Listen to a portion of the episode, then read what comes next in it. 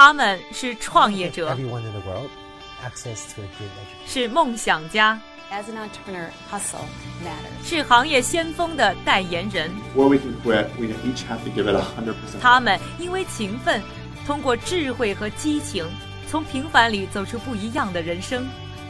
我是一加，这里是创业美国，带你了解美国前沿创业者成功背后的故事。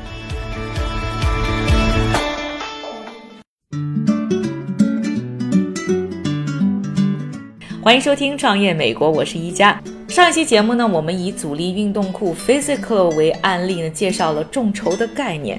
在发起众筹项目的时候，到底要经过哪些步骤？我们这一期节目和大家好好的介绍一下。创美节目的正确打开方式有几种？正确答案是，除了喜马拉雅，还有优酷视频哦。打开优酷，搜索“创业美国”，点击回车，一加带你一起围观美国。首先呢，来听一下呢，众筹平台 Indiegogo 的科技和设计部负责人 Ben Bateman 的总结。There are a lot of different ways to be successful. So you want to have your product and you want to have an idea of like a prototype that works and kind of be. 有很多不同的方法可以成功。首先，你应该有你的想法。你也应该有行得通的产品雏形，而且这个产品最好已经进入了稍微比较成型的阶段，因为我们只是有个想法，人们很可能不相信我能实现我的想法。此外，有一种倾向认为你的点子是非常好的就能有用，你不用怎么努力。但我们看到的是，就算你的点子很好，你需要用很清楚且对用户来说说得通的方式来讲你的故事。But what we've seen is even if your idea is great, you need to tell the story of your idea in a way that's very clear and makes sense to customers. 下面呢，我们还是回到 Physical 这样一个案例来听一听它的联合创始人 Kids Smart 现身说法，介绍他们到底发起项目时经过了哪些过程。The number of prototypes are countless. Initially, it started with Frank with sewing clothes. Like he's really talented. 我们研究过的产品雏形数量已经数不过来了。最初，我的联合创始人 Frank 自己会缝制衣服，他真的很有才。然后我们开始到纽约市周围的衣厂区会见不同的生产商，但是非常不幸运，纽约市没有一台机器可以做我们所需要的服装。最后，我们很幸运地找到了世界第一的运动服生产商。我们的布料很独特。把这个布料织到一起的方法叫做平式锁缝针技法，所以要获得那些机器是很昂贵的。只有做很多运动服的制造商才会有这种机器。在视频制作的时候，我们花了几个月的时间来想视频的概念。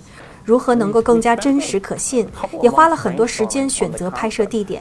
我们和导演一起走了很多不同的地点，试图了解如何能够让任何看到的人都能够准确地了解信息。最后才有了大家现在看到的这个视频。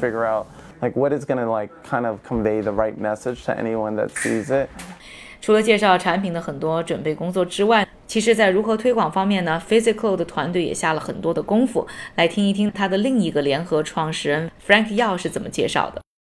策划一个众筹项目有很多策略，甚至产品还没做出来之前，我们就开始收集大家的邮箱。我们到健身房去做介绍，让大家对我们的产品感兴趣。等我们在 Indiegogo 一推出项目，我们就立刻通知了这些人，这样就出现了第一个捐款的活跃期。之后就有一些比较自然的浏览量，所以我们第一天就达到了设定的筹款目标。后来在众筹快结束的时候，又出现了另一个活跃高峰。目前来说，我们对众筹项目非常满意，感觉很好。Feel pretty good 而说到众筹到底给这些项目方带来什么的时候啊，Physical 的 Frank 要告诉我，远不只是筹得的资金。最基本的一点就是你需要钱，这会帮助像我们一样很小的早期的创业公司，因为它会帮你在还没有卖给客户产品的时候，就先从他们手中拿到钱，这对于产品的生产等等非常有帮助。如果没有这笔钱，我们就没有成本去生产更多大批量的产品，更没有钱把这些产品运送到世界各个国家给我们的支持者。所以这笔筹款让我觉得如释重负，压力小了很。多。伴随着项目在众筹平台上的成功，Keys 和 Frank 两个年轻的创业者呢，更是趁热打铁。前不久呢，他们刚刚从中国的工厂回来，已经启动了 Physical 运动裤的生产，以保证回馈给众筹平台上的支持者。这也进入了众筹的第四个阶段，兑现承诺。我们从去年十一月份开始寄送，所有的支持者在十二月的时候都能够收到我们的裤子。另外，现在我们专注于建立我们的电商网站，并且也开始制作各种产品。同时，我们会去不同的比赛，比如说马拉松十公里、五公里，搭一个比赛的宣传摊儿。最后，我们会有品牌大使帮我们推荐产品。Having like brand ambassadors to like promote the products as well. 去年的一款星际电子游戏《Star Citizen》获得上万支持者，超过九千万美元的募款。智能手表 Pebble 更是先后在2012和2015年通过 Kickstarter 展开众筹项目，共获近四千万美金。如此惊人的经济效应、市场反应，恐怕是项目所有者和众筹平台都始料未及的。难怪不少行业巨头也纷纷将新产品和想法放入众筹平台上试水。就像 Indiegogo 的 Bateman 说的那样，众筹正在慢慢改变着创投业的格局。当我开始工作的时候，硬件产品并不受投资关注。我知道很多投资人和风投机构对此不感兴趣，因为它风险很大。而我们在一定程度上降低了这样的风险，甚至早在产品上市前九个月或者六个月前，就可以帮助人们意识到这个产品是有用户需求的。大家常常筹钱离开平台，然后直接去找风投，这样他们就能更快的成长。所以我们也是在加速这个循环，这样他们可以获得更多资金，更快的发展。同时，我们也是人们尝试坏点子的方式，这样可以尽早知道什么是行不通的。说到这一转变的 Kickstarter 的科技和设计部门主管 John Demados 也表示赞同。原来，一个产品的发明者在研究自己产品的时候，考虑的因素往往是这个产品应该用什么颜色、用什么材料、用途是什么等等。但是如果他们把产品放到众筹平台上，就会有支持者提出各种各样的修改建议。如果他们愿意参与到这个过程中，并且积极做调整，他们就可以马上转变思路。这是一个非常好的方式。一家出书啦！新书《创客法则》在当当、亚马逊、京东及全国各大书店有售。微博晒书还有机会赢得创新产品礼物。一家携手中外行业大师，共看美国顶尖创新企业。创客法则拿在手，创业路上不用愁。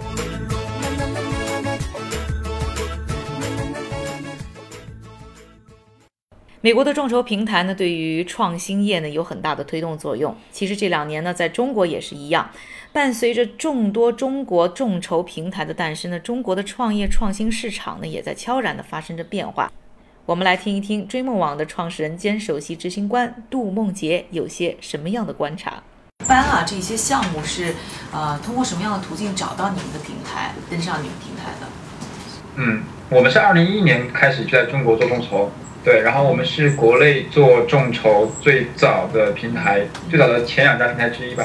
对，然后我们一开始的话，就是刚开始做的时候，其实众筹在中国，呃，并不是呃，就是为人所知，所以一开始我们其实花了很长的时间和精力去，呃，去推广众筹这个概念。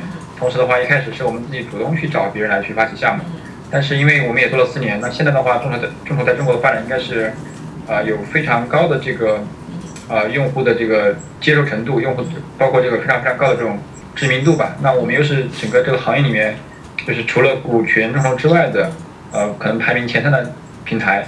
那所以说，基本上现在我们呃就不会主动去找了，基本上都是他们呃想要去发众筹的时候，那我们应该会是他们呃首选的几家平台之一。嗯，那这些项目呢登上了呃你的追梦网以后，那追梦网会给他们一些什么样的支持性的工作呢？呃，我们的模式可能跟很多的，包括美国的 Kickstarter 和 Indiegogo，呃，我们会有很大的不一样。一开始的话，呃，我们也是会像，呃，就是可能 Indiegogo 和 Kickstarter 一样，就是呃，我们会呃，就是给发起方去提供一些建议，说，哎，呃，怎么样去发起众筹，怎么样去设置回报，怎么样去。呃，去去去，就是呃，制作你的视频或者图片或者文字，但是这种做法的话，就是会比较重，而且呃特别耗我们的精力。而且后来我们我们也觉得说，就是嗯，就是用户的项目的好坏，或者说受欢迎程度，或者说他最最后呃呃能否成功，其实的主要决定权应该不在于我们，而是在于说市场，在于那些呃他把项目放上去之后。因为它一般发起项目可能也会从一周到到到六周不等，那么它其实是有足够的时间去根据市场的反馈来去调整的这样子。所以啊，我们现在的策略就是说，啊，我们自己本身不会花精力帮他去做一些所谓的建议，或者说修改，或者说，呃呃，就是帮他去做推广，这个我们不我们不做。我们现在主主要是说，呃，就是怎么样去在平台在产品的角度，也就是说怎么样让用户发起这个项目。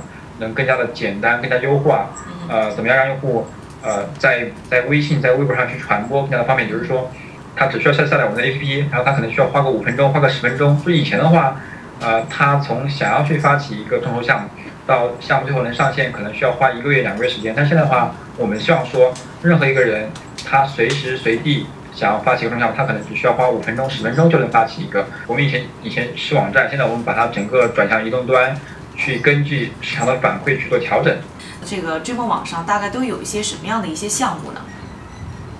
啊，就什么类型的？我们我们我们的项目类型其实也做了蛮大的一个，就是怎么讲，就是调整吧。一开始的话，呃，我们其实也是像 Kickstarter 一样，我会分很多类别，比如说音乐、影视、科技，然后动漫、游游戏、出版等等之类的这样子。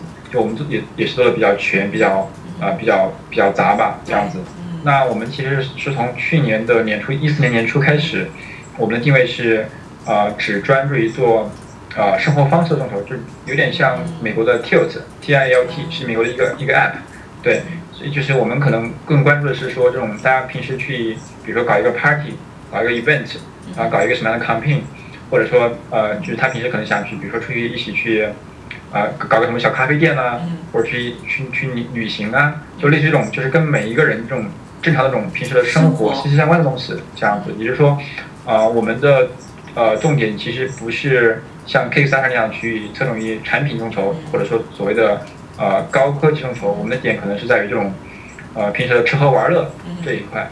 哎，那现在在这个追梦网平台上，这些项目一般成功率能有多高呢？我成功率其实能达到百分之六十，嗯，对，那还是蛮高的。因为因为我们的项目的话，大多数的项目的推广可能金额不是很高，就是他搞一个搞一个活动，搞一个 party，搞个 event，他可能只需要几千块钱，所以说其实他啊几千块钱一两万的话，其实还是挺容易成功的。嗯，门槛比较低一点。那这些成功的这些呃案例啊，它除了是第一个门槛比较低，还有一些什么共同的特点呢？啊，我觉得在中国的发起众筹的话，有一个。呃，非常大的独特之处，也是我们认为说非常大的一个呃优势是在于说，呃，因为我们现在就是中国的移动化做的非常非常好，不管是微信还是微博，尤尤尤其是微信，大家这个微信的微信群和朋友圈是，呃，使用度非常非常非常高。呃，我们的产品的话，就其实我们我们的移动端，一个是做一个是做了我们自己的 app，第二个是我们在微信的服务号上面做一个开发，做一个 H 五的开发。那么，呃，用户他除了可以关他下载我们的 app 之外，当然。呃，下载 app 也可以非常方便的放到微信微信里面去，但是，呃，就是，呃，用户有一个更加便捷的方式，就是说他可能都不需要下载 app，他只需要去关注我们的微信服务号，就能快速发起一个项目。然后，因为是在微信里面的话，所以他发起项目之后，他可以很方便的可以分享到微信的朋友圈和微信群里面去。那么，呃，微信群和微信朋友圈是一个基于熟人或者说半熟的圈子。那么，所以说在熟人和半熟圈子里面的话，其实是。很容易获得大家的一个信任和传播，那么也很容易就是快速的去筹集资金，所以这个是一个可能在中国会呃比较独特的一个优势吧。不过众筹真的是所有人都能玩得转的游戏吗？难道只要想法好、产品牛就会有人买单吗？众筹到底如何才能成功？还请关注我们下一期的《创业美国》，更多内容请在微博、微信上搜索“创业美国”，关注我们。感谢你的收听，我是一加，下期《创业美国》我们再见。